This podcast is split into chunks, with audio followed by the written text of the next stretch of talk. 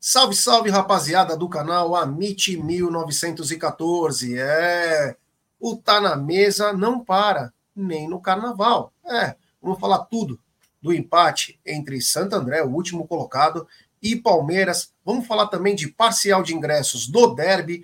Vamos falar da volta do Hendrick. Vamos falar de muita coisa aqui. Será que agora temos um camisa 9? É, parece que sim. Mas nós vamos falar daqui a pouquinho.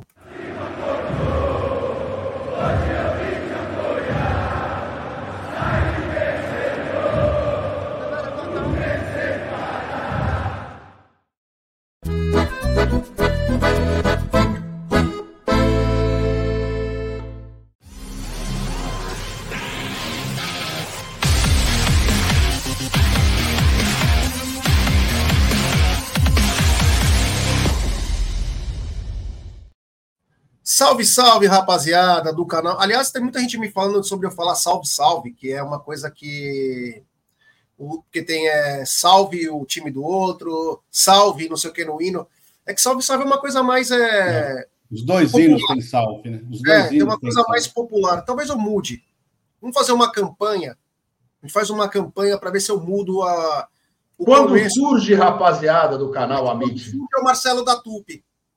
Ah, é, o Marcelo fala assim não dá para a gente copiar dos caras. Então a gente tem que fazer alguma coisa. Depois a gente monta uma enquete aí para ver como muda. Eu acho salve, salve bem bacana. Porque não é salve. É salve, salve, galera. Mas enfim, nós vamos fazer uma enquete aí para a galera ver o que, que é mais legal para a gente começar a nossa live. O Marcão Ribeiro, infelizmente, não trouxe é, o número da do tá na mesa hoje, então ele vai sofrer uma punição. Ele vai ficar de joelho no milho e o Egídio vai dar chicotadas nele. Mas vamos começar. Boa tarde, é, meu querido Egídio de Benedetto. Boa tarde, Gé. Boa tarde, Zuco. Boa tarde, família. Tudo bem com vocês?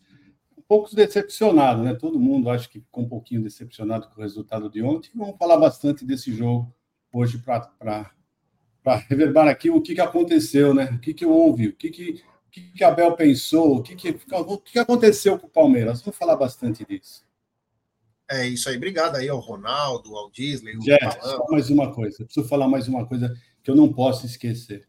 Eu tenho que falar.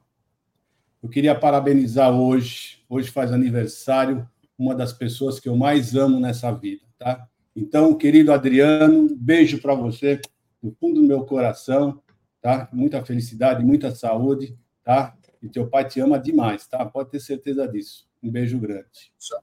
Quantos anos o Adriano faz hoje? 39. Caramba, hein, Gideon? Foi as últimas gotas, hein? É, no final do conta-gotas, sempre tinha reserva. Esse Egídio, o famoso boia de combustível, quando a gente achava que nada daquela última pingada. Esse Egídio é de Aliás, eu guardo com muito carinho, até olhei para cima aqui, porque tem a revista assinada pelo Adriano. O Adriano, um monstro dos comics, no mundo todo, não é só no Brasil. E o Amit também é muito feliz porque participou da eleição junto com o Adriano, que ele vence como o melhor cartunista do mundo. Nem seu nome. Não, também, não me corrija, Egidio. Vem querer me corrigir falar que é o Herbert Richards, que é o Jimmy Cliff, Stan Lee. É o Adriano de Benedetto, o maior arte finalista de comics. Boa tarde, meu querido mas eu não vou te corrigir, porque eu também acho. Eu ah, aleluia! Alguém concorda comigo aqui nesse canal. Boa tarde, meu querido Zuko Dragon De Luca. Boa tarde, Gé. Boa tarde, Egídio. Parabéns para o Adriano aí. Boa tarde a toda a galera do chat. É, vamos falar de Palmeiras. Tem muita coisa para falar, Gé. Eu sei que está todo mundo é, um pouco bravo, tudo, mas tem muita coisa para analisar desse jogo, muita coisa bacana também, viu? É isso aí, Zucão. Tem muito perflex para passar hoje. Cuidado, hein? Você vai passar com álcool hoje ou com casa? Fazer aquela misturinha, eu... passar daquela, aquele brilho. Eu sempre passo, eu sempre passo. Não adianta que eu sempre passo. Hoje eu tô feliz, hoje eu não tô, eu não tô triste, não. Hoje eu tô, tô, com, tô com Deus no coração hoje. Tô muito contente. Bom, continuando então, vou pedir para a galera deixar seu like, se inscrever no canal, ativar o sininho das notificações compartilhar em grupos WhatsApp. Vocês estão vendo a faixa do tricampeonato, do bicampeonato da Libertadores voando, porque hoje está um ventinho. São Paulo não está só apenas calor, mas tem uma brisa. Graças a Deus, porque, olha, vou te falar, esses dias em São Paulo estão sendo maravilhosos, mas não tem é, chovido, não tem feito algumas coisas, então tá muito quente, tá muito quente, então vamos que vamos. Bom, é, quero falar também, claro, né? Quero falar da KTO, né? KTO, você usando o cupom AMIT1914, você tem 20% de bônus no seu primeiro depósito. E claro, muita gente ficou rico ontem, porque tava, tava pagando 10 pro, pro Santo André. O cara botou no empatezinho. Se o cara foi, meu, malaco, Palmeiras ou empate para ficar naquela segurança, o cara fez uma graninha, colocou um barão, levou cinco. Levou cinco. É. Mas vamos falar um pouco mais. Então, KTO aí. No the odds. O Egílio já sabe todas as odds, ou melhor, as probabilidades. Zuko, você quer fazer uma análise? Você não estava legal ontem também? Você não, consegue... vamos, dá para dá, dá fazer sim, já, dá para fazer. Vamos lá. Bom, por favor, então, meu querido Zuko De Luca vai fazer a análise de Santo André 1, Palmeiras 1.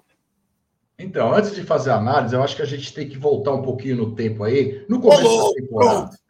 Pronto. Calma, calma. No, no, no, começo da temporada, no começo da temporada, to, todos nós, todos nós, fomos praticamente unânimes que o Campeonato Paulista é um campeonato de laboratório. É um campeonato para se fazer teste, é um campeonato que você tem que rodar o elenco. Isso é muito importante, porque o ano passado a gente viu que o Palmeiras não rodou o elenco, tinha o São Ali muito muito próximo do Palmeiras. O Palmeiras tinha que jogar praticamente com o time titular sempre. Aí até tivemos alguns, é, alguns problemas, né? É, ao longo da temporada, e no segundo semestre o time sentiu muito isso.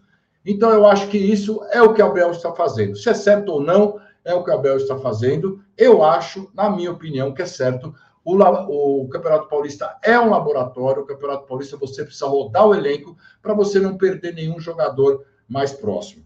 É, mas o Palmeiras entra ontem um time bem mudado, bem mudado. Mas ficou claro para mim que o Abel, é, com os jogadores que estão disponíveis, não estou falando do Hendrick, não estou falando do Lázaro, não estou falando do, do, do Rômulo quando chegar, dos que estão disponíveis, ele vai com uma estrutura, com uma linha de três, dois alas bem abertos, uma trinca no meio e dois atacantes. Né? No jogo passado, esse segundo atacante era o Veiga, Ontem era o Breno Lopes junto com o Flaco. Flaco que foi muito bem, gostei muito do jogo do Flaco. Então, dois alas, abertos, dois alas abertos, né? O Palmeiras joga com o Caio Paulista é, lá na ponta e com o Garcia lá na ponta. O Piquerez fez o terceiro zagueiro nesse jogo. O Piquerez, terceiro zagueiro. O Luan de zagueiro central e o Gomes mais para a direita. No primeiro tempo, um, um, um, primeiro tempo bem sonolento, né? Bem sonolento. O Santo André até tendo uma chance aos 11 minutos, uma boa defesa do Everton.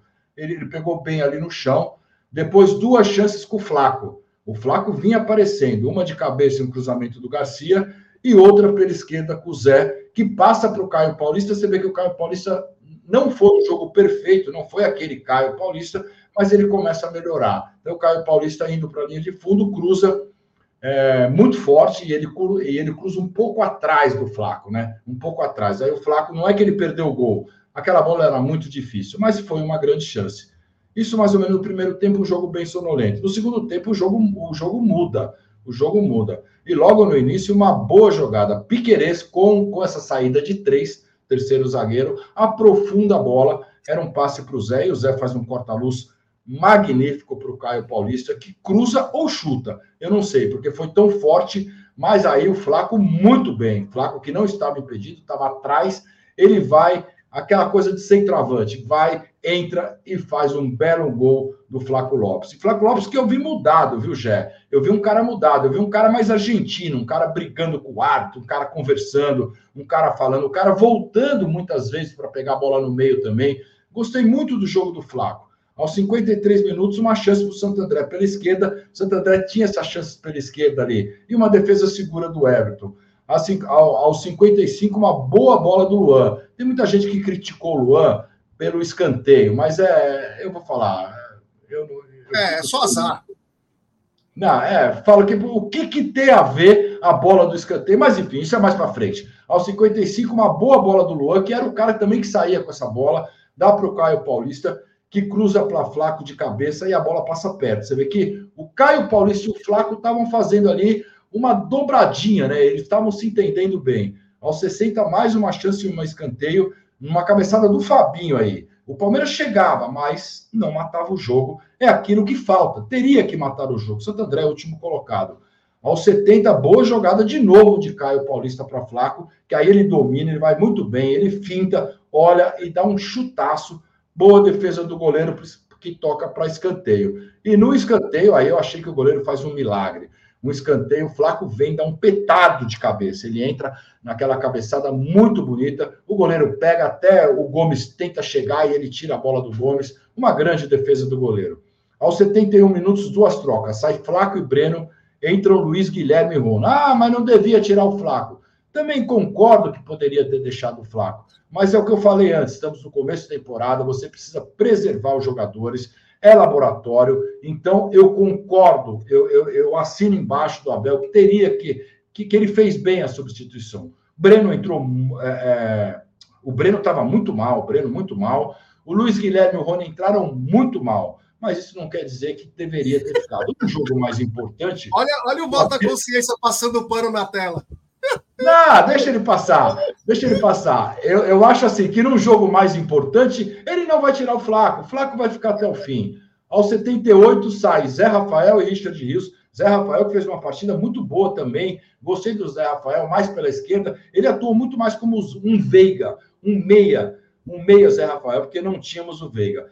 E aí entra John John e Gabriel Menino. Gabriel Menino, para mim, entrou muito mal, muito mal, desligadaço. O John John fez uma, duas jogadas, deu um chapéu tal, mas é, não é o jogador que eu acho ideal para o Palmeiras. Aos 87, é, sai o Caio Paulista muito cansado, acho que até com câimbras, para entrar o Aníbal.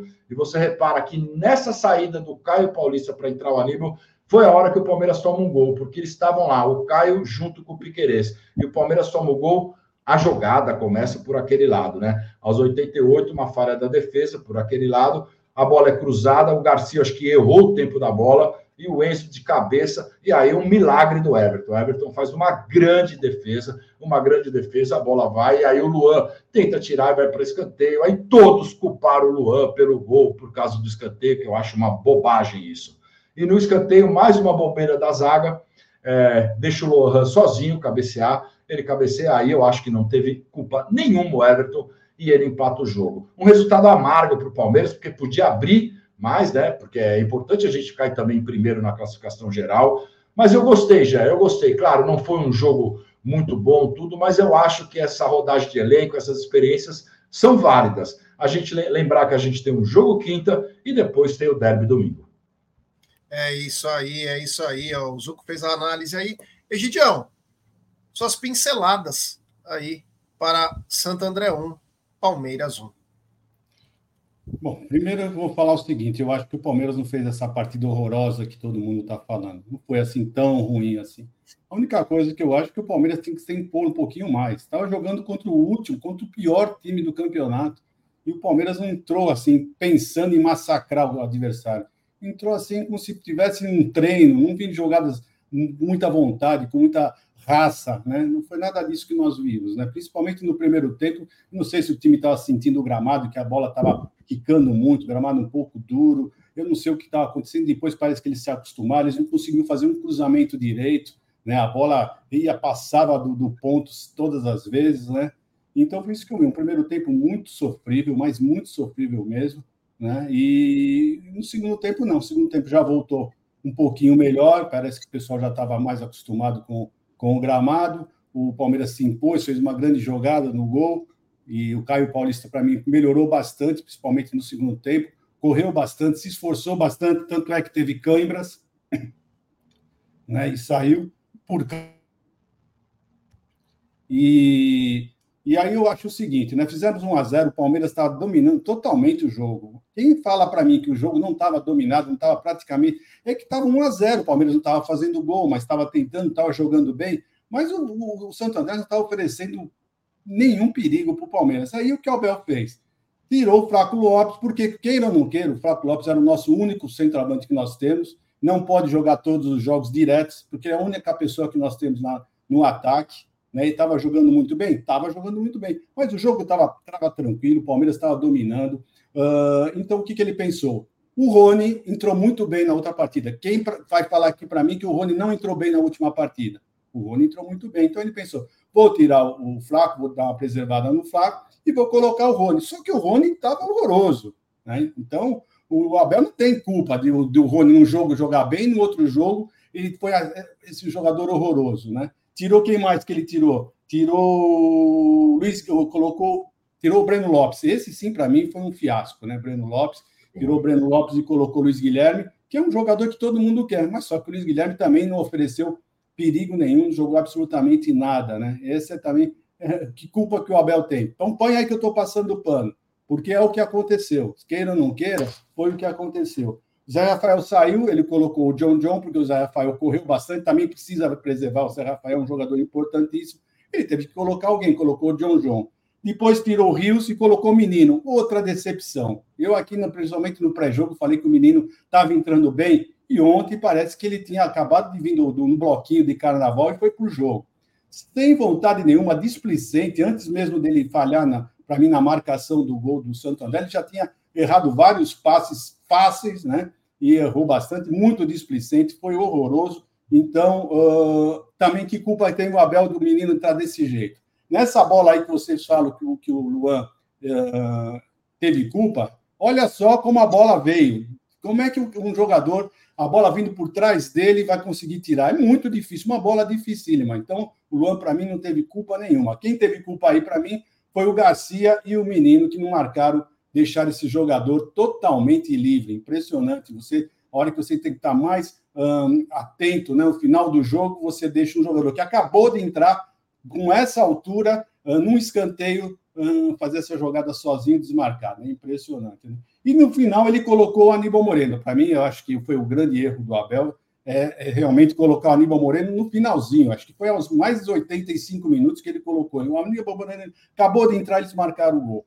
Né? Então, eu acho que foi a grande falha do Abel para mim, foi essa daí de colocar. Um dos outros ele não teve culpa. Tirou o flaco, o Palmeiras estava dominando o jogo, estava tranquilo, o jogo estava na mão, né? colocou o Rony, que tinha entrado bem, e foi, foi isso que aconteceu, gente. eu não acho que o Palmeiras foi esse desastre todo.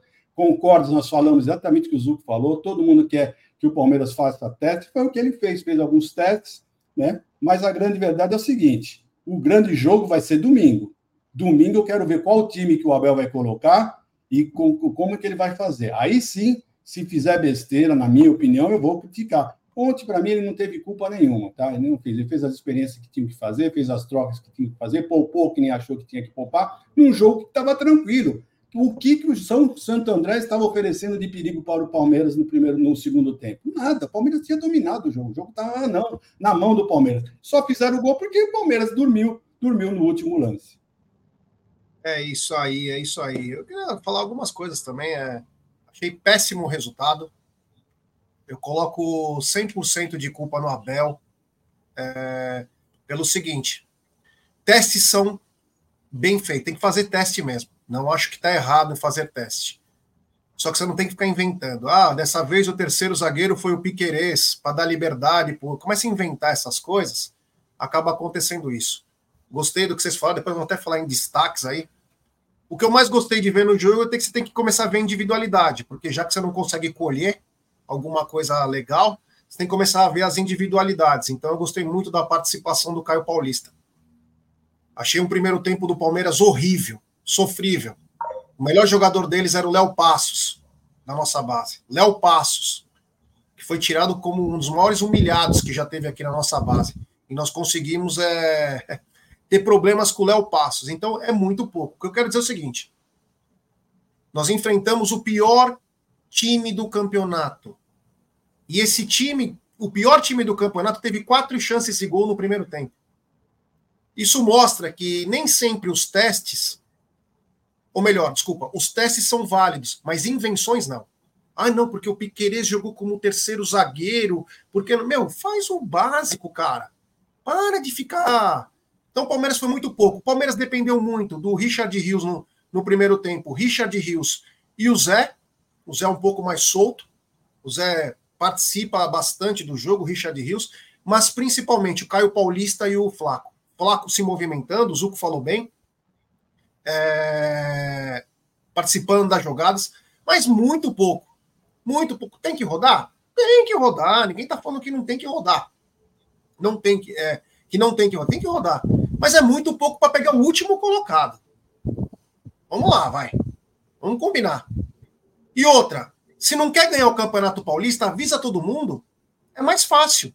Olha, pessoal, desencana do Campeonato Paulista. Eu vou inventar aqui, vou colocar todo mundo para jogar. Fiquem tranquilos. Fiquem tranquilos. Eu quero testar para saber com quem eu posso contar. Acabou. Porque aí a, a, a empolgação, a perspectiva do Palmeirense faz assim, ó, e é capaz até que flui o negócio. Do que ficar nesse lenga-lenga, quero testar, quero testar, e depois afunda. Segundo tempo, o Palmeiras começou bem, já fez o gol. Bela jogada do Piquerez, lança e o Zé, que inteligência. Ele ameaça pegar na bola, ele quebra a defesa inteira dos caras. Parabéns ao Zé. O Caio bateu forte cruzado, o, o Flaco fez o gol. E o Flaco estava muito bem. Com todo respeito ao Egídio e ao Zuco, eu não tiraria o Flaco. Por mais que é, ah, mas ele não pode jogar 90 minutos. Mas ele sempre sai. Deixa ele ficar lá, sabe por quê? Num jogo como esse, é bom ter uma referência. Você tem que ter uma referência que estava dando certo, estava um duelo gostoso. Ele com, com o goleiro. Mano, ele mandou cabeçada, o goleiro pegou, ele driblou, bateu no ângulo, o goleiro foi, buscou. Tava gostoso ver esse duelo. Aí quando o Abel tira o Flaco, quando ele tira o Flaco, perde a referência. E quando ele mexe tudo, o Palmeiras desanda. Desanda. Palmeiras, infelizmente, como disse o Egidião, as substituições não surtiram efeito. Não surtiram. Então, às vezes, é melhor começar com o, o que ele já pensa de mudar logo no começo, para ver realmente com que ele pode. Por que está acontecendo? O Palmeiras tem tomado gol como foi contra o Novo Horizontino. Começa a trocar, vira aquela zoeira. Viram casados contra solteiros. Então é importante o teste, mas começa desde o começo, sem invenção de sistema. Enfim, Palmeiras vinha, é, principalmente pelo Flaco, buscando o gol. Vinha buscando o gol, mas quem não faz toma, é normal. Quem não faz toma. O Everton fez um milagre, aí o Luan deu uma ramelada mesmo, sozinho, tentando um bico melhor, errou. Acontece. Uma falha. É só falar que é uma falha. Falhou. Ele não tem culpa no gol. Mas ele falhou no lance anterior. E no escanteio, pelo amor de Deus, o Gabriel Menino. Isso sim é uma displicência. O cara bate o escanteio, o cara nem olha, ele nem sobe. Uma displicência total. Então, o que que fez? Empatamos com, com o Santo André, que é o último, uma vergonha.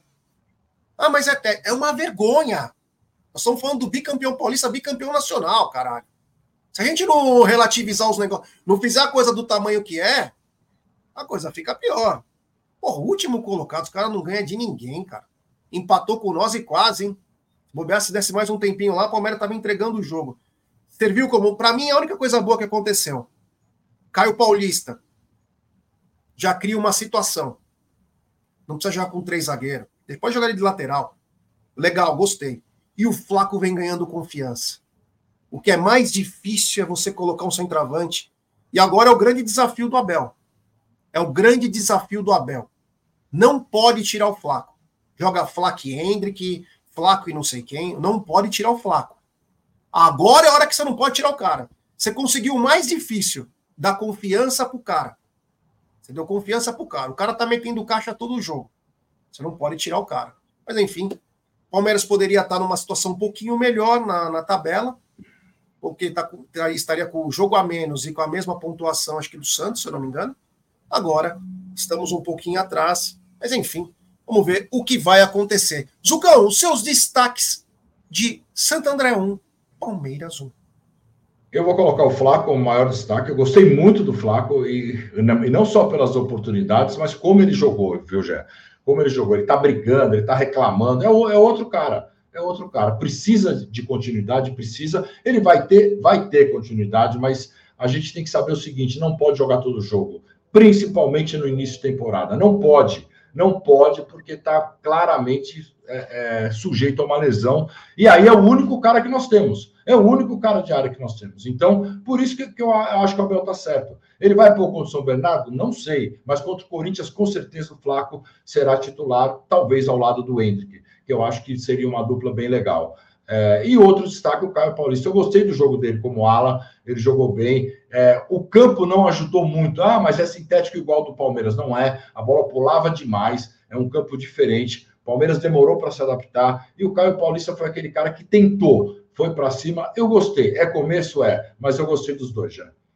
É isso aí. Egidião, os seus destaques de Santo André 1, Palmeiras 1. É, podia ser diferente, né, Jé? Pelo amor de Deus, né? O Flaco também está filmando cada jogo e está mostrando que, que a camisa uh, de centroavante vai ser dele, não tem, não tem, não tem como mudar de ser diferente. Né? E ele pode sim perfeitamente jogar com o Hendrick, né? Para mim, esse final, esse primeiro semestre tem que ser Flaco e Hendrick, não tem diferença, não pode ser diferente disso. E para mim o destaque foi esse. Caio Paulista, um louvorzinho, mas o destaque mesmo foi o Flaco, foi um jogadorzaço ontem. É isso aí. Para mim, o grande destaque, claro, não tem como, né? Flaco tá na boca da galera, a camisa 42 já deve estar tá vendendo, porque parece que ele entendeu.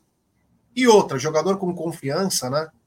Jogador com confiança. Vamos lembrar uma coisa, se vocês lembrarem, vamos voltar o filme, como disse o Zuco no começo da live, quando começou 2023, o Flaco emendou quatro jogos com quatro partidas, quatro gols em quatro partidas. O que o Abel fez? Tirou ele para voltar o Rony com uma lesão no braço. Ele simplesmente estragou a trajetória do Flaco, que poderia ter tido esse centroavante, para colocar o queridinho dele. Então, que não faça a mesma coisa. Que não faça a mesma coisa, porque agora o garoto tá com ele tá com confiança. Ele viu que o bagulho ficou bom para ele porque ele está entendendo a importância que ele tem no elenco, ele ganhou corpo, ele tá bravo, ontem ele tretando, empurrando os caras. É esse cara que a gente quer. Mas isso vai muito do Abel Ferreira. Se o Abel falar, Placô, é você lá. É assim que eu quero você. Acabou. Acabou. Porque o Hendrick tem data de validade. Nós temos que dar moral agora é pro, gringo. É ele que vai ter que resolver. E ele, com é, confiança da comissão técnica, sabendo que ele pode errar, mas que ele tem que tentar, você vê que ele não tem mais bola perdida. Flaco está indo em todas. É esse tipo de centroavante que a gente quer. Então, parabéns ao Flaco. E, claro, parabéns ao Abel. É isso aí, Abel. Põe o cara, mas cacifa ele. Não faz que nem você fez no Paulista passado. Que quando ele estava bem, você tirou para colocar o Rony. Então, mantenha esse garoto. Caio Paulista, para mim, foi ótimo. Foi ótimo. Eu não estou falando que a partida dele foi maravilhosa, mas foi ótimo. Sabe por quê? Nós vimos um cara diferente na posição que ele fez certo. Porque no Fluminense ele não apareceu como aquele pontinha direita que entrava na diagonal, como pontinha esquerda. Então ontem foi uma partida que ele estava acostumado, no canto dele. O simples faz uma diferença, que é o absurdo. E também quero destacar um jogador que pouco se fala, mas o Fabinho. Fabinho também. Fabinho dando segurança. Ah, mas era o último colocado. Não importa. Nós temos que começar a se apegar em algumas situações individuais também. O Fabinho foi bem. Então, parabéns ao Fabinho, que é um jogador que não compromete quando entra, ajuda, chega junto, tem bom passe. Então, legal também essa, essa participação do Fabinho. Eu vou pedir para a galera deixar seu like, temos 740 pessoas, deixe seu like, se inscrevam no canal, ative o sininho das notificações, compartilhe em grupos de WhatsApp, é importantíssimo o like de vocês. Agora, o Zucão, o que você achou da arbitragem de Belotti, que mais parecia meu irmão? E o quarto árbitro, meu irmão mais novo. Eu, eu até achei que era família. Tem que estavam todos em família. Ah, achei normal já. Eu acho que ele podia ter dado um cartão amarelo numa pisada do Flaco ali, que, que deram no Flaco, mas, mas normal. Não teve nenhum lance duvidoso, assim, que ele, que ele interferiu. Foi normal. Ainda bem, passou desapercebido, só não passou porque era da família, né? É, isso aí é a arbitragem de Belote, Egidião. Uh, primeiro, para dizer que eu achei ele muito parecido com o Fernando Praz. Se você cortar o cabelo do Fernando, se você deixar o Fernando Praz careca, é, esse, é exatamente esse hábito. É impressionante como ele é parecido com o Praz. Né? E é o seguinte, né? Tirando aquele pisão lá que eu achei que ele deveria ter dado um cartão para o jogador do Santo André, o número 4, se não me engano, né? O resto, para mim, foi, acho que foi, foi normal, foi bem. não temos muito o que falar não da arbitragem, assim, que assim continue, já. É isso aí, é isso aí. Temos superchat do Dani Souza. Até suporta o Rony, mas o John John não dá. Obrigado ao queridíssimo Dani Souza. Valeu, meu brother. deixa eu falar uma coisa. O John John realmente ele não engata a segunda, né? Realmente, infelizmente, o John John não engata a segunda. Mas pelo menos ele tem vontade, né? O que dá muita raiva é entrar o, o, o Gabriel Menino.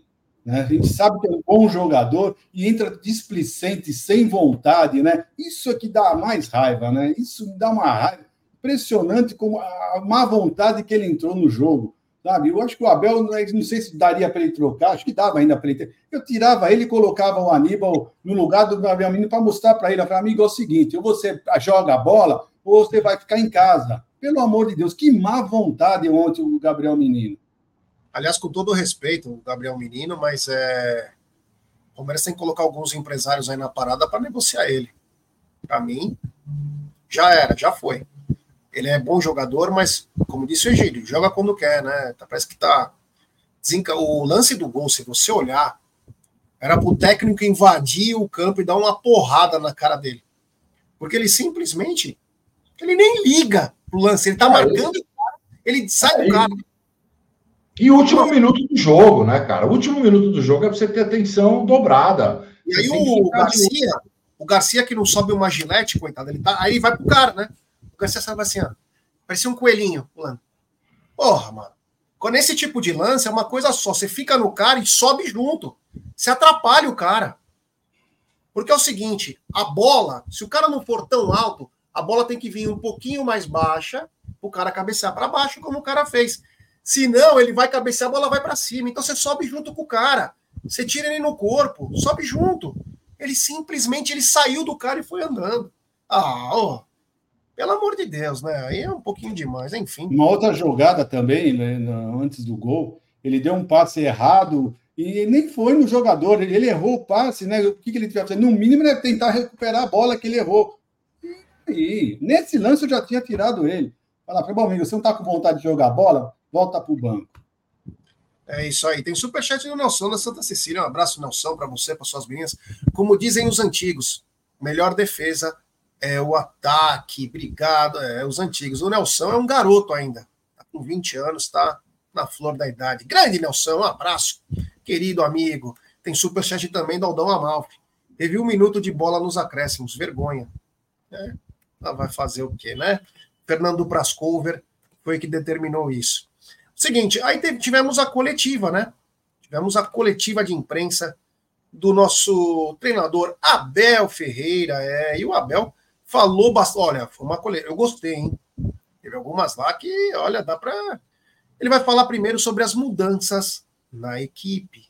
Jogo, é, se fosse possível, eu gostaria que falasse um pouquinho sobre o que tem sido feito em relação às últimas escalações. Né? O jogo contra a Supercopa, ou melhor, o jogo da Supercopa, para o jogo contra o Ituano foram quatro mudanças em relação ao time que foi escalado, agora três mudanças.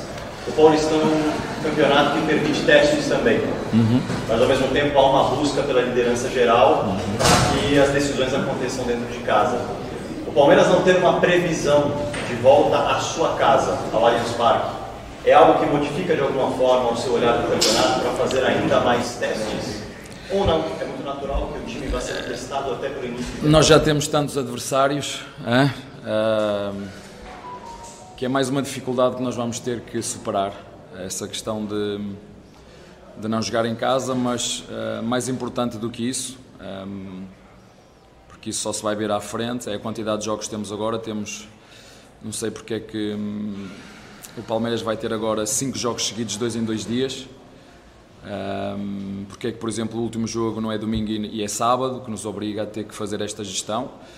Um, e fila porque acredito nos meus jogadores, fila porque hoje jogamos melhor, fila porque, como já falei várias vezes, o futebol é eficácia e nós tivemos tudo hoje para poder uh, fazer o segundo golo, precaver uma situação destas, um, um erro de marcação, o centroavante faz uma aproximação, o nosso zagueiro está, está longe, o centroavante faz um movimento nas costas de Pigueires, os nossos zagueiros continuam longe, um, um erro no canto, um escanteio, uma bola muito longa Um, e competição uh, é isto mesmo. Uh, competir ao mais alto nível é um, estar sempre concentrado durante o jogo todo.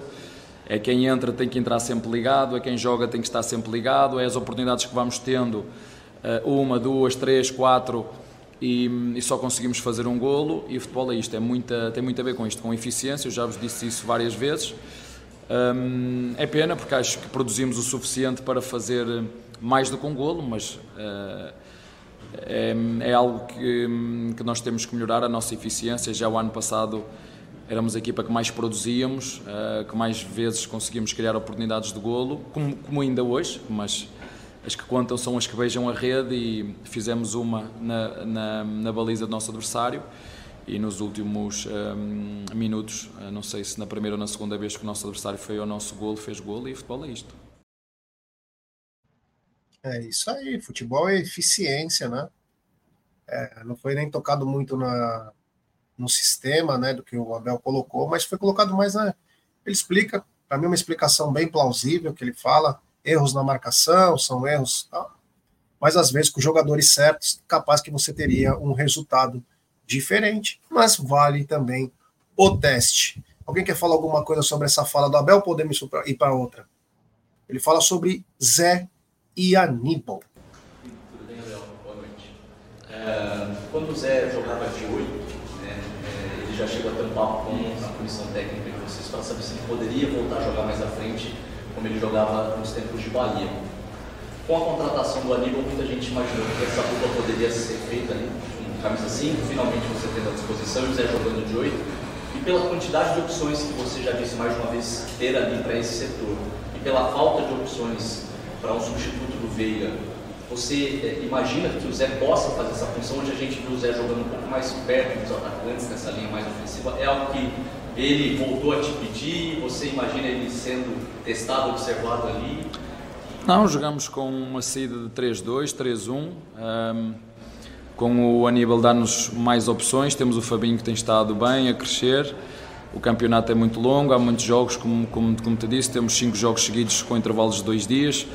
Jogamos hoje, vamos, daqui a, a, três dias jogamos outra vez, daqui a três dias, a dois dias mais outra vez, daqui são cinco jogos seguidos um, e nós temos que fazer esta gestão para não perder já jogadores por lesão, porque não vale a pena estarmos aqui a, é assim que tem que ser. Um, agora o Zé tem umas características, o Veiga tem outras. O Zé pode jogar mais adiantado se tivermos que chegar à área, pode recuar na primeira fase de construção se tiver que vir dar apoio para ligar jogo se o Aníbal tiver sob pressão, é assim que nós fazemos. Um, eh, aqui a questão, nós não olhamos para a tática, olhamos para a dinâmica, nós fazemos 3-1-3-2, se o adversário me vier pressionar, um, se eu tiver só um volante, se vier pressionar, eu preciso de uma ajuda.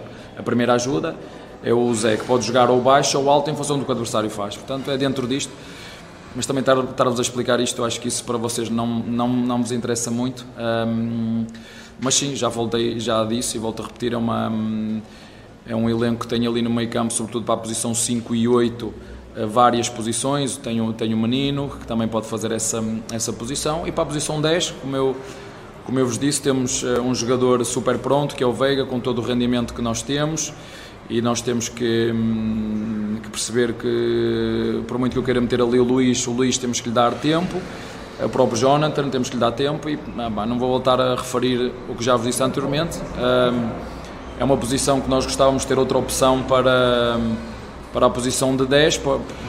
Eu, o Veiga, quando o Veiga for para, para, para a seleção, por exemplo, nós neste momento temos dois jogadores que podem fazer esta posição, o Luís e o Jonathan, e se não vier ninguém, são esses que vão, que vão jogar. Nessa eu gostaria que vocês pudessem falar, começar pelo Egídio nessa. Egidião, ele fala sobre o Zé e o Aníbal, é, e o rapaz, né, o jornalista, pergunta do Zé fazer a do Veiga, né? Ele diz, são características diferentes e tal, não sei o quê. E aí ele toca de maneira sutil, mas inteligente, ele fala: nós gostaríamos de ter outro jogador pronto para essa posição. Porque hoje eu só posso contar com o John John e o Luiz. Agora o Luiz voltou a ser meia, mas tudo bem, não tem problema algum. Ele só quis dizer que era, cada hora ele fala uma coisa, o jogador, mas ele deixa bem claro. Isso eu gostei. Ele deixa bem claro que precisa desse meia pronto. Não é mais é, buscar na MLS o cara, não. Ele quer um jogador pronto, bom de bola, que chegue e resolva. Queria que você falasse um pouquinho, Egidião, dessa fala de Abel. É, o que deixou bem claro para mim com essa fala do Abel, o Jé Zuco, é que ele não está contando muito com o novo reforço do Palmeiras, que vai ser o Rômulo, né? Que o Rômulo é um meia, né?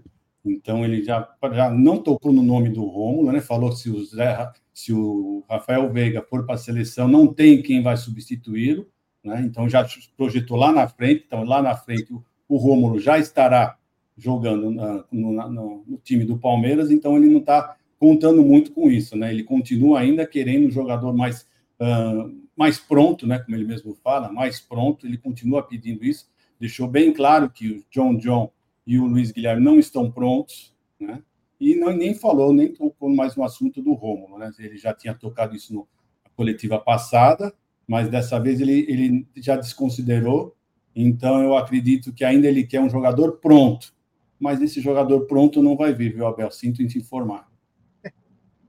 Lucão, fala um pouquinho dessa fala aí do Abel, em que ele diz que quer o meia, pronto.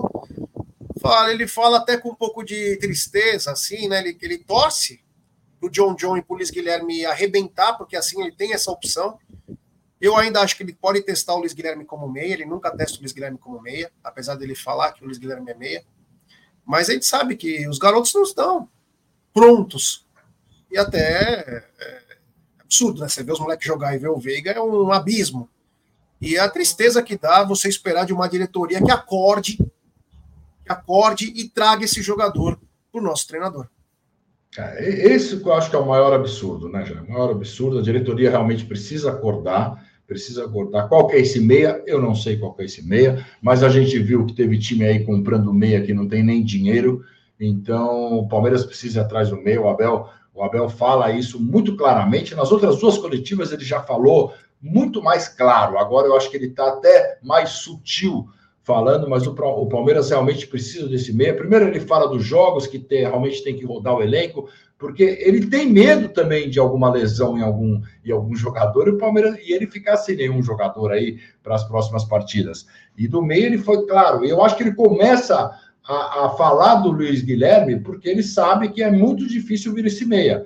Então eu acho que ele começa a saber, eu vou ter que ver se o Luiz Guilherme vai dar certo como meia. Eu vou começar a testá-lo como meia para ver se tá. Eu acho que ele não falou do Rômulo ainda, porque como o Rômulo vem depois do Paulista, então ele está falando neste momento. Pode até ser que o Rômulo, quando chegar, é, se encaixe bem como meia, e, e, faça essa substituição do Veiga. Mas ele quer um jogador pronto, eu acho que precisa do jogador pronto. O Palmeiras merece e está mais do que na hora. Além do meia, eu também queria um ponta-direita e mais um centroavante já.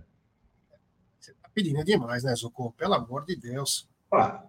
Calma, Zucco. Aí você também quer explorar os caras, né? Os caras não tem. Porque pela esquerda agora, pela esquerda a gente já tá melhor. A gente tem o Lázaro, a gente tem até o Caio Paulista, começou a melhorar. Pela direita que ficou mais complicado. Não, só vou mandar um recado. Só vou mandar um recado aqui para a direção do Palmeiras. É o seguinte: Tire o escorpião do bolso, faça um planejamento e traga o meia que o Abel quer. Porque você tira a tua responsabilidade, você se esforçou aquilo e joga a responsa para ele. Foi isso que você pediu? E na apresentação do atleta, chega e fala: esse é o reforço que o Abel pediu. Faça uma coisa certa, direção do Palmeiras. Traga esse jogador que o Abel tanto quer. Você vai ajudar muito o Palmeiras nessa temporada.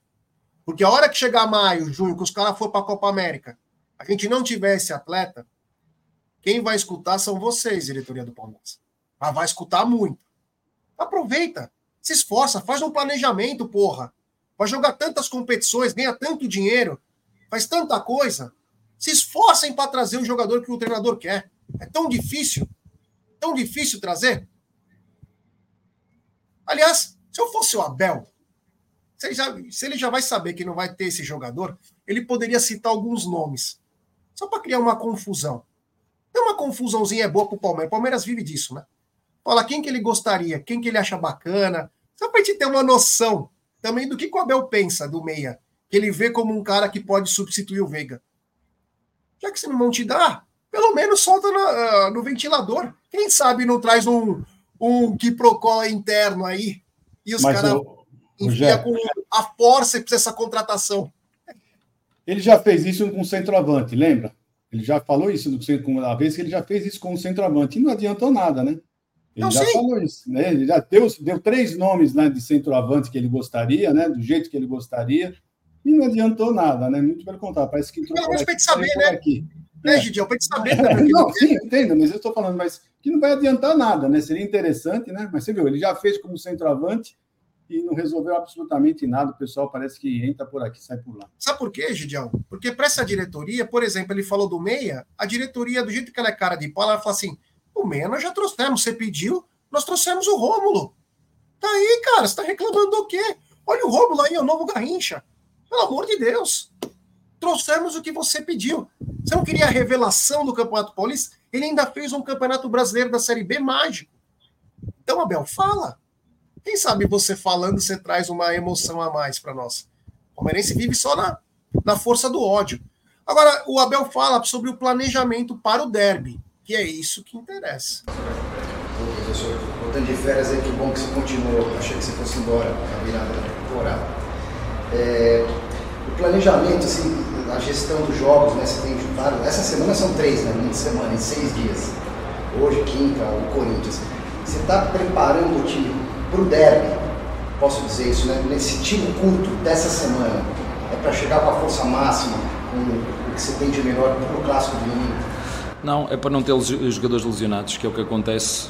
Um, e não é por acaso que Palmeiras é das equipas uh, que tem ao longo do ano menos, menos lesões, não é só porque tem um bom núcleo de performance, tem um treinador que é demasiado arrojado, que é, gosta de dar oportunidades aos, aos jogadores, gosta de os ver todos e alguns agarram-na com unhas e dentes, isso é bom, perceber que jogadores nós podemos contar, jogadores que estão mais, mais preparados, jogadores que nós temos que ter paciência, e, hum, mas temos que ganhar, é por isso que nós jogamos, portanto eu não penso uh, no jogo daqui a três jogos, é um jogo de cada vez, tivemos o último jogo um, no Barueri, recuperámos os jogadores, percebemos os jogadores que tínhamos, percebemos da sequência que já vinham, rodámos a equipa, na minha opinião fizemos um bom jogo, um, com boa dinâmica, com oportunidades de golo, excelentes oportunidades de golo. E volto a, dizer, a repetir, um, podemos andar aqui à volta dos, de, trocou os jogadores, trocou 4, trocou 5, trocou 7, trocou 3, não, a, a, diferença é fazer golos, é em duas fazer uma, por isso é que nós temos que, que chegar ao final do jogo e ficar uh, tristes porque não fomos capazes de matar o jogo com o segundo golo. E hum, e na minha opinião, porque é fácil de olhar para, para os movimentos e perceber que, que hum, e os meus jogadores sabem que podem fazer melhor, é para olhar para o golo, olhar para os movimentos centroavante, olhar para o movimento, o corte de cabeça se foi feito ou não, olhar para o canto, quem é que estava a marcar, quem é que deixou a bola andar alta, é muito fácil de nós percebermos e sei, sei que eles uh, sabem e podem fazer melhor, mas como disse, nós temos que ampliar o nosso marcador para dar a oportunidade do adversário poder fazer um gol como fez e acho que fomos fomos um, penalizados e bem penalizados pela nossa falta de eficiência ou de eficácia durante o jogo todo, é a minha opinião. Tá? É isso aí. Ele falou duas coisas para mim bem importantes. Primeiro, ah, eu achei até que é o Silvestre, né? Ele quis ser engraçadinho. Ele falou assim: Ah, achei que você não ia virar o ano aqui. Sabe, bobo pra caramba, bobo Como da corte. Como é bobo da corte, né? Tem a... Mas enfim. É... ele fala o seguinte: eu não estou me preparando para o derby. Eu estou me preparando para não ter lesões. Bom, é respeitável. Claro que derby é derby. Precisa afundar os caras. Mas ele falou uma coisa plausível. Eu não quero que os jogadores se lesionem. Legal. E a coisa que mais me pegou, e aí eu vou colocar dois jogadores nessa parada. Ele falou: tem os jogadores que eu tenho colocado estão agarrando a, as oportunidades. Outros eu vou ter que ter paciência. Para mim foi uma informação clara sobre o Flaco que está tendo oportunidade, está agarrando. E também agora, porque ele tem até um capítulo especial, daqui a pouco a gente coloca o Fabinho. Toda vez que eu coloco o Fabinho, o Fabinho joga da mesma maneira. Só que não tem esse retorno do John John e do Luiz Guilherme, por exemplo. É, esses dois, é, é, você foi muito bem no ponto agora. Você falou os dois que agarraram, eu acho que os dois que não estão agarrando é o John John e o Luiz Guilherme. O Luiz Guilherme que a gente tanto pediu E quando ele está entrando, e ele, ele teve oportunidade, para falar, ah, tá entrando, teve oportunidade sim. O Luiz Guilherme está tendo oportunidade e realmente está entrando muito mal, Jé. Eu quero que ele melhore, eu acho que ele vai melhorar, um grande jogador, mas realmente isso eu acho que o recado foi dado. O Abel deu o recado para esses dois e para os dois que você falou, Fabinho e Flaco. Eu achei que o Abel foi perfeito nessa fala, Egidio. Eu queria que você entrasse nessa conversa. Porém, é o seguinte: eu queria ver o Luiz Guilherme como cara do meio, com dois atacantes na frente, jogando na posição dele. Concordo com o Abel perfeitamente. Tem dois jogadores que agarraram, que é o Flaco e o Fabinho. Mas eu quero ver o Luiz Guilherme jogando como meia. Como meia. Dê 45 minutos no mínimo para esse garoto jogar como meia. Não joga ele pro lado direito lá. Deixa ele jogar como meia. Deixa ele pegar a bola e ficar driblando. Que ele faz. Aí ele até se perde, às vezes, com a bola. Ele é muito bom. Só que precisa jogar na posição. Deixa o cara errar na posição dele. Egidio, eu queria que você falasse um pouquinho. Realmente é os dois que estão agarrando as oportunidades? E outra, estamos trabalhando para não ter lesões? É isso mesmo, você foi bem no ponto, né? Fabinho está agarrando, ele já, já enalteceu o bom futebol do Fabinho, né? Que está crescendo, ele já falou isso, Fabinho está crescendo, né? O Flaco está tá, tá pegando também a chance que está sendo dada para ele. O Caio ontem mostrou que está com vontade de mostrar futebol, tem esse também, né? E acho que também foi um recado para o menino, tá? Ele também falou que teve muitas falhas, né? Jogadores que não estão rendendo, é, é o menino. Esse pode ter certeza que foi um recado para o menino, porque o que o menino fez ontem acho que já deu, né? Já mostrou que realmente ele é um jogador instável, um jogador que você não pode contar com ele. Né? Quando você pensa que você vai contar com ele, você não conta. E quanto ao Luiz Guilherme, meu, eu, eu vou dizer para vocês bem honestamente, né? Ele tem 18 anos. Ele tem 18 anos, gente. 18 anos, ele vai é um menino. Ele não você fala assim, ah, mas Hendrick tem uma vez. O Neymar também foi uma, uma outra achada diferente, são jogadores diferentes. Ele tem 18 anos, né? Você vê, olha, Zé Rafael, despontou com 23 anos, começou a jogar bola, entre outros, né? 22, 23, 21, 22, 23. Ele tem 18 anos. Pensa bem, para ele fazer 21 anos, ainda tem 3 anos de, pra, de, dele para ele jogar bola. Então, acho que o Luiz Guilherme, o pessoal tem que ter um pouco de paciência. Ele sabe jogar bola, ele sabe jogar bola, ele é um bom jogador, né? Mas vamos lá, ele tá com, tem 18 anos, vamos aguardar. Na eu já vejo gente falando, é um pereba, não sabe nada, é uma enganação. Pelo amor de Deus, gente. Sim, tem, realmente, tem... né? O Liverpool, o Liverpool, o Chelsea. É... Não entende nada de jogador. Eles, não entendem absolutamente nada. É, pessoal quer o Rony e o Breno Lopes, não quer o Luiz Exato, exato. Eu só né? quero que ele jogue na posição dele. Mas tem uma fala do Abel que nós vamos colocar daqui a pouco, que é forte vocês vão prestar atenção nessa fala do Abel, que ele fala é, sobre o Hendrick. E aí você vai ver. Prestem atenção nessa fala do Abel. Professor, é, o senhor recebeu o Hendrick na seleção, uhum. talvez vindo da sua primeira grande frustração como profissional, não ter conseguido ajudar a seleção a chegar à Olimpíada. Como é que vai ser feito o trabalho, não só na parte psicológica, receber no clube, fazer entrar rapidamente o espírito que vocês estão querendo para. Se ele perdeu muito por não ter feito parte da pré-temporada, nem participado, vai ter que ter um trabalho diferente para colocá-lo rapidamente no futuro. Ainda não, já falei com ele por, por telefone, trocamos mensagens, inclusive também, mas desde que começou esta época, uh, teve, teve, teve na seleção. Uh, e não, não tenho muito mais informação, vai ter que chegar, fazer as avaliações que todos os jogadores fizeram no início da época e depois vamos traçar a estratégia que for melhor para, para o time. A parte psicológica, hum, não sei, tenho que falar com ele. Logicamente, quando tu vais para uma competição onde nós hum, temos muitas expectativas, nomeadamente vocês, eu costumo dizer que nunca ninguém foi antes de o ser. São expectativas que todos nós criamos, mas tenho que falar com ele. É um jogador mentalmente forte. Os jogadores no futebol brasileiro estão habituados a isso mesmo, a ser ídolos e a seguir a ser completamente dizimados pela, pela imprensa.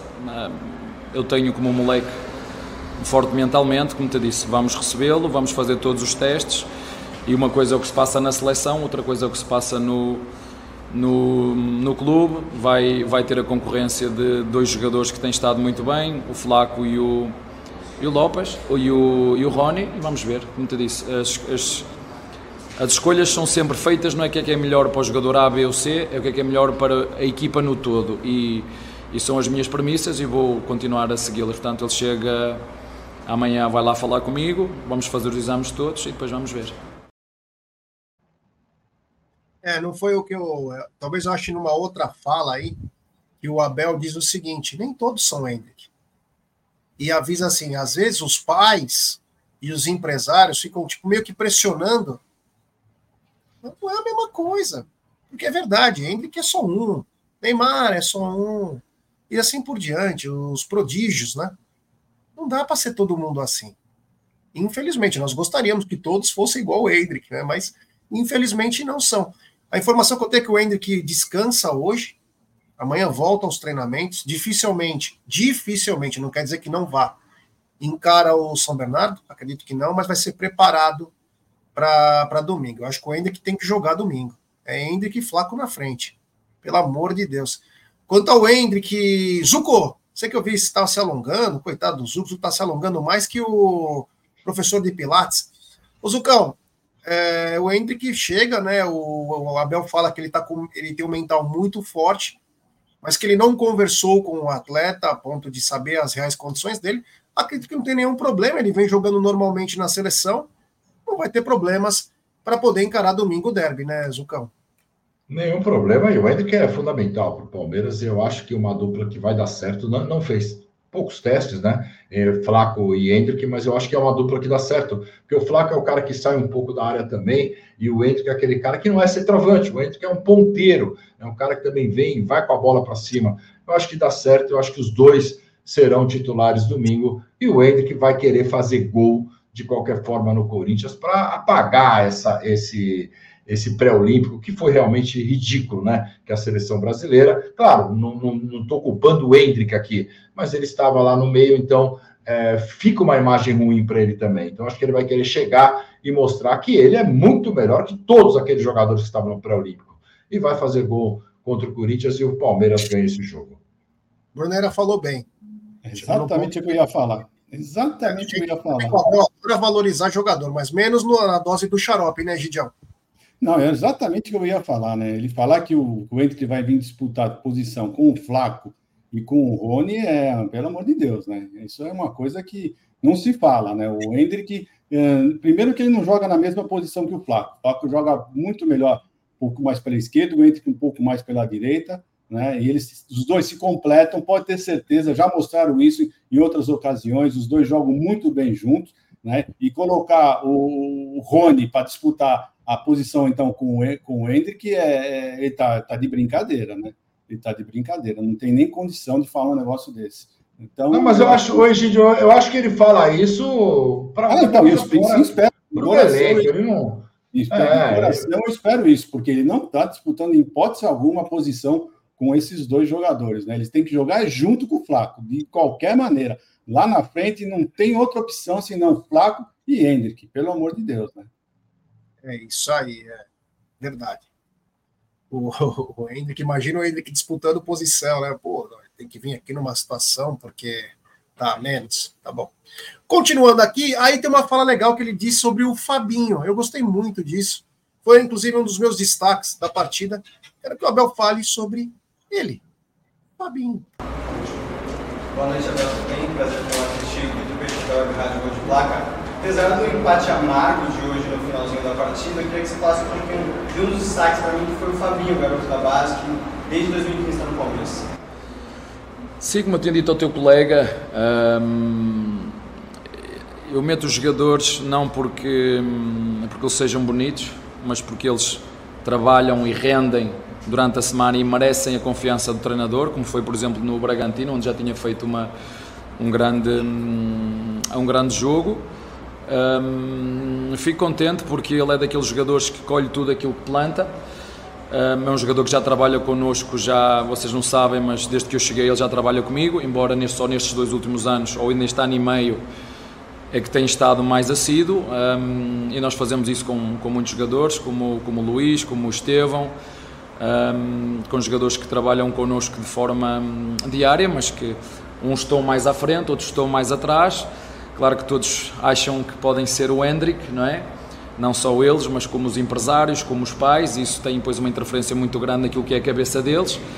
E hum, o tempo de Deus não é igual para todos. E às vezes é preciso uma palavra que para mim é mágica no futebol, que é paciência, ter paciência com os nossos centravantes, ter paciência com que depois eles acabam por mostrar que realmente são são fortes, ter paciência e, hum, sobretudo, com esses jogadores mais jovens, porque, como disse, eh, aqui no, no, alto, no alto nível pedem-nos rendimento, pedem-nos acerto e eles têm que estar preparados para lidar com, com esta emancipação, porque muitos deles uh, saltam fases.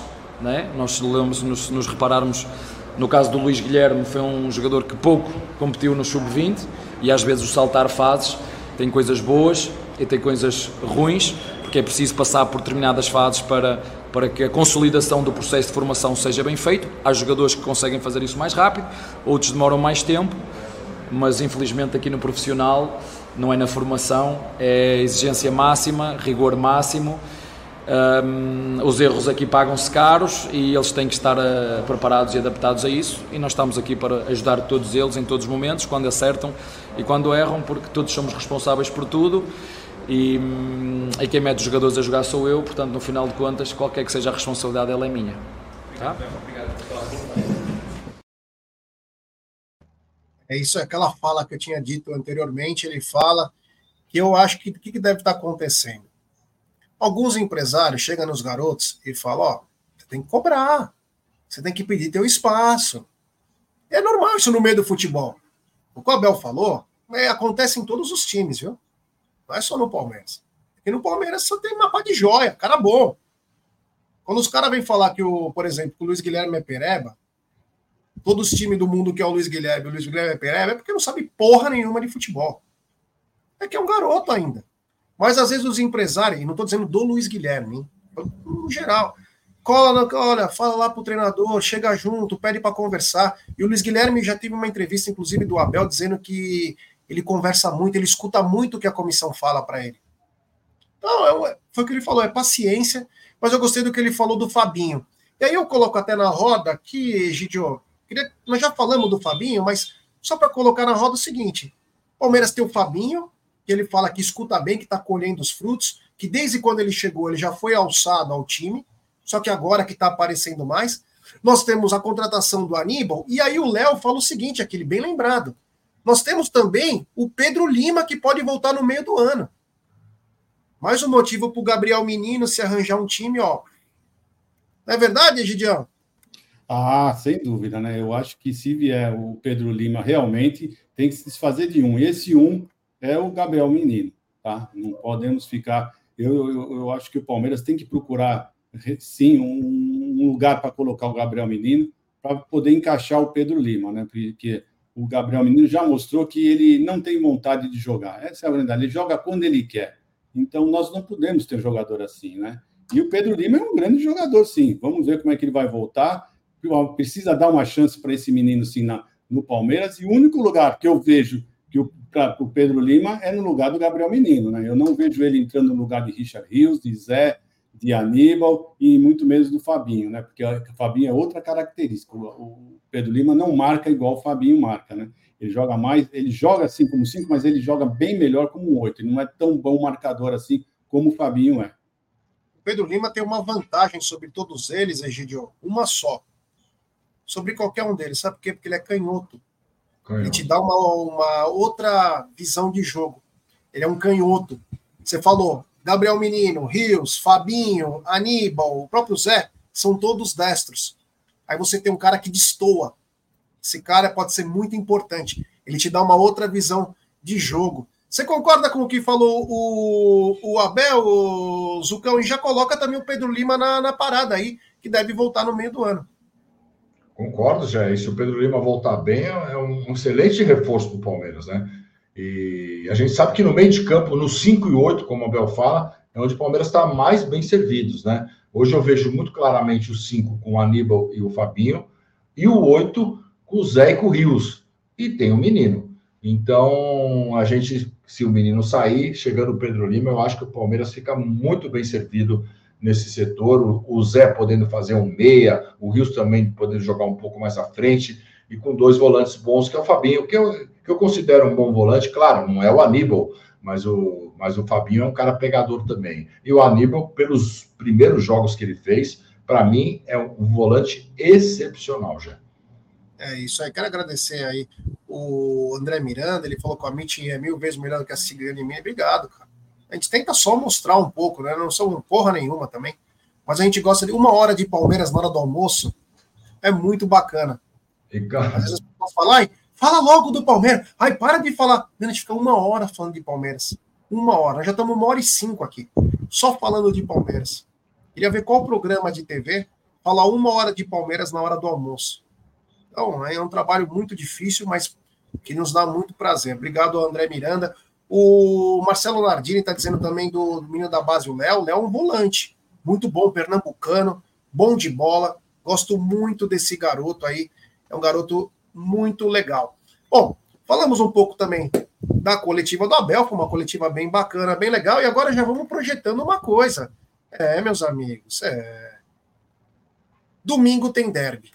E para esse derby, 9 mil ingressos vendidos, meu querido Egídio. É casa cheia ou não, meu querido?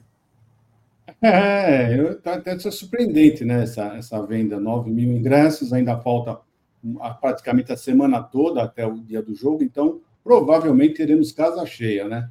Infelizmente, não será no Allianz Parque, vai ser lá no, no, em Barueri, mas uh, eu espero um, grande público, sim. Uh, é um domingo, né? um dia tranquilo, um horário não é tão ruim assim, né? Então, provavelmente teremos casa É um derby. Derby é sempre um derby, é sempre um jogo interessante de se ver e provavelmente teremos sim casa cheia uh, nesse jogo já. É, como diria Jardel, derby é derby e vice-versa. É, Zucão, é... fale aí. 9 mil ingressos vendidos para o derby. Ah, eu, eu acho que vai encher sim, já. Vai encher é, derby, né? Todo mundo quer ver. E todo mundo quer, quer afundar o Corinthians, né? Eu acho que é a hora ideal para o Palmeiras entrar e realmente afundar o Corinthians. É, que eles não vão cair para a segunda divisão, não sei, é muito difícil, porque realmente os times são muito fracos e só caem dois. Mas já não se classificando para, para é, é o, mata, já é muito importante. O Palmeiras pode fazer isso. O Palmeiras já ganhando, já praticamente elimina o Corinthians de qualquer chance. É mesmo? E, é, o Corinthians está lá embaixo, né? O Corinthians tá lá, faltavam seis jogos, agora faltam cinco. Tá, mas no é. grupo do Corinthians, que posição que ele tá? Tá em último. Tá em último? Em último. É, no grupo do Corinthians, quer ver aqui? Eu vou pegar aqui, ó. Ó. No grupo do Corinthians, o Corinthians tem seis pontos, o Bragantino tem 11, o Inter tem 10 e o Mirassol Olha 10. Isso, Olha o nível aqui, ó. Olha aqui embaixo, ó. Grupo A, olha os caras, os caras estão demais. Ah, Qual, então, no grupo, então, repete aí, Zucão. Ó, o Bragantino tem 11 pontos, o Inter de Limeira tem 10, mais com um jogo a menos, o Mirassol tem 10 e o Corinthians só tem 6 pontos. Ele, o ah, Palmeiras amassando eles, eles ficam aí, ó, os outros times ganhando, praticamente eles vão ficar fora desse mata, que é muito interessante, né? Acho muito interessante, já mata no ninho. E aí, eles podem até ficar fora de uma Copa do Brasil do ano que vem, porque a classificação é pelo Paulista também. Então, derby é derby, vai lotar já. Com certeza a torcida do Palmeiras vai encher. Não é um horário muito ruim, 18 horas, aquela coisa toda, e vai lotar. É isso aí, estaremos lá no derby com força máxima. Eu acho que o Corinthians pega a última vaga do grupo dele. Apenas achismo meu, tá? Mas é. Porque também tem, tem quatro pontos dos dois, do terceiro e do segundo, né? Mas enfim, agora, para a gente fechar aqui, falar duas informações importantes para nossa rapaziada. Obrigado aqui. Vou continuar é, com a nossa pauta. É o seguinte: hoje tem é, apuração no carnaval, a Mancha disputa o título aí. Foi bem, não sei se vai ganhar, mas foi uma das melhores. Tem apuração à tarde. Quem quiser ir lá na quadra é só chegar. E outra coisa importantíssima. Outra coisa foi confirmado agora, Monumental de Nunes, realmente, como já foi dito há muito tempo, será a final. E é parabéns, cara, que é um estádio maravilhoso, cara. Só espero que o Fluminense não vá para a final de novo, hein? Porque os caras vão cozinhar vivo lá, hein? Não vai, lá não vai dar para ciscar. Talvez as únicas torcidas que seguram um BO lá é a do Palmeiras e a do Corinthians. Com todo respeito às outras, hein? Porque tem respeito lá. Porque não vai ter outra torcida, não. Vai ser embaçado. Você pode aguardar. Você pode aguardar. Quem apanha não esquece. Viu, Flor? Vai lá se escalar. Vai lá que vocês vão ver. Veja como nós andamos contra o Boca Juniors em Buenos Aires. Era máximo respeito. Sabe por quê? Dois times gigantes, sabe que não pode bobear. O que os caras fizeram com a torcida do Boca, independente de que é racista, não é racista. Deixa eu mandar um beijo especial aqui, ó. Pro meu amor que está me acompanhando, ela tá tão longe. E mesmo assim me mandando um beijo. Eu te amo, Júlio. Agora é o seguinte: é... independentemente de coisas de racismo, não vamos tocar nisso. Quero tocar no assunto porrada, esquema. O que fizeram com a torcida do Boca não se faz. Então, se for para lá, tipo, eu acho que as duas únicas torcidas que segura a BO lá é a do Palmeiras e a do Corinthians. O resto é do São Paulo também. Também não vamos tirar. O resto vai todo mundo sambar lá. Então fica ligado, porque é brincadeira não, hein? Não é brincadeira não. Mexeram na onde que não era para mexer lá e a final vai ser lá. E eu tenho certeza que um argentino vai querer ir para a final jogando no Monumento. Eles não vão deixar fazer a festa lá, né, Gidião? Não, e outra coisa, né? Você está falando, né? Você está sendo específico na final, né? Mas isso não quer é. dizer que eles não vão se encontrar com outro time argentino durante as fases, né? Sim, eu falei o básico. É, é, mas tem esse é, problema também. Não, é só para lembrar que o Boca tá fora, tá? O Boca tá fora da Libertadores. É, o Boca tá fora, mas o River tá, tá, tá lá, Sim. tá bem vivido, vivíssimo. Né? Então eles podem se encontrar muito bem durante a fase, durante, durante o, um oitavo, as quartas, o semifinal, né? Só isso que eu queria lembrar. vou falar uma coisa. Zuko, você falou, o Boca tá fora. É pior ainda. Quando você recebe um ataque de quem você não espera. Tá? Conheço. Os caras chegam, vamos pro jogo, vamos pro jogo. Chega 200 caras. Tem uns 30 da torcida brasileira lá. Os bobão. Chega lá 200 caras e te deixava. Só isso que eles fazem. É. Fica Esse, pensando né? que não, fica pensando que não, tá, que não é o Boca, né? Nós brigamos com a torcida do Boca, mas a torcida do E ainda Boca a culpa tá vai para o outro time. A culpa vai para o time que está jogando. Então, é, é. pensa que é ninguém dá ponto sem nó. Bom, hoje foi um. Apesar do resultado, foi uma live bem bacana, bem descontraída. Hoje devemos ter a live do vovô à noite. É, ele já vai descansar agora.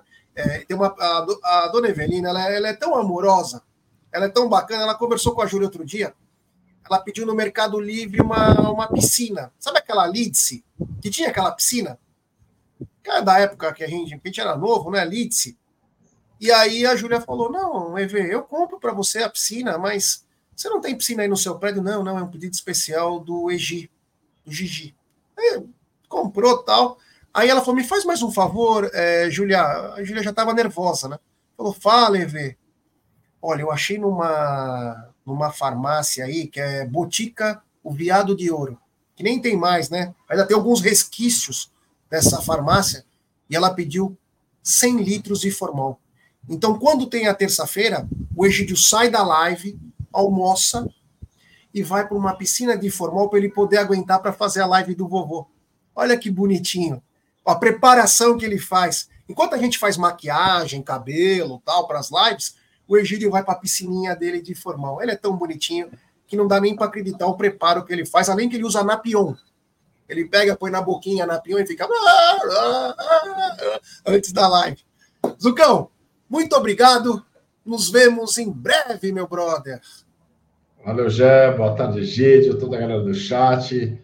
Um, uma ótima terça-feira, né? De carnaval para todo mundo. Tem muita gente que ainda vai pular o carnaval hoje. Fique ligado também na, na Mancha Verde, que pode ser campeã. E à noite, a live do vovô. Tem bloquinho hoje, Zucco? Não, tem nada, cara. Ah, que isso. Gidião, muito obrigado. Valeu. Descansa bastante. Essa camisa do Egídio é linda. É a camisa campeã Paulista de 2008. É uma camisa maravilhosa. Egidio, muito boa tarde para o senhor. Descansa. É, põe aquele pregador quando você deitar na piscininha, porque ela é um pouquinho mais é, profunda. Nos vemos em breve. De tudo que você falou, que eu dei mais risada foi a hora que você falou que vai fazer o cabelo. Essa, para mim, foi, foi a melhor de todas, tá bom? Bom, é isso aí, pessoal. Muito obrigado pela audiência. Pessoal que não deu like, eu estava olhando aqui, foi um dos piores likes né, de, de, que nós tivemos, né? Normalmente nossa, nossa meta é, é, são mil likes, nós não tivemos nem 700. Então, terça-feira de carnaval, hoje. Então, hoje realmente foi, foi decepcionante. Mas tudo bem, aí como o Zuco falou, né? Terça-feira de carnaval, tá tudo certo, tudo é festa, tudo é alegria. Então, tudo de bom para vocês, até mais à noite, tá bom? Um grande abraço para vocês, um beijo no coração. É isso aí, rapaziada. Obrigado. Fique ligado que hoje à noite tem live do vovô. E quem sabe se a Mancha for campeã, se a gente não inventa alguma coisa também. Um abraço, fiquem com Deus. Avante palestra.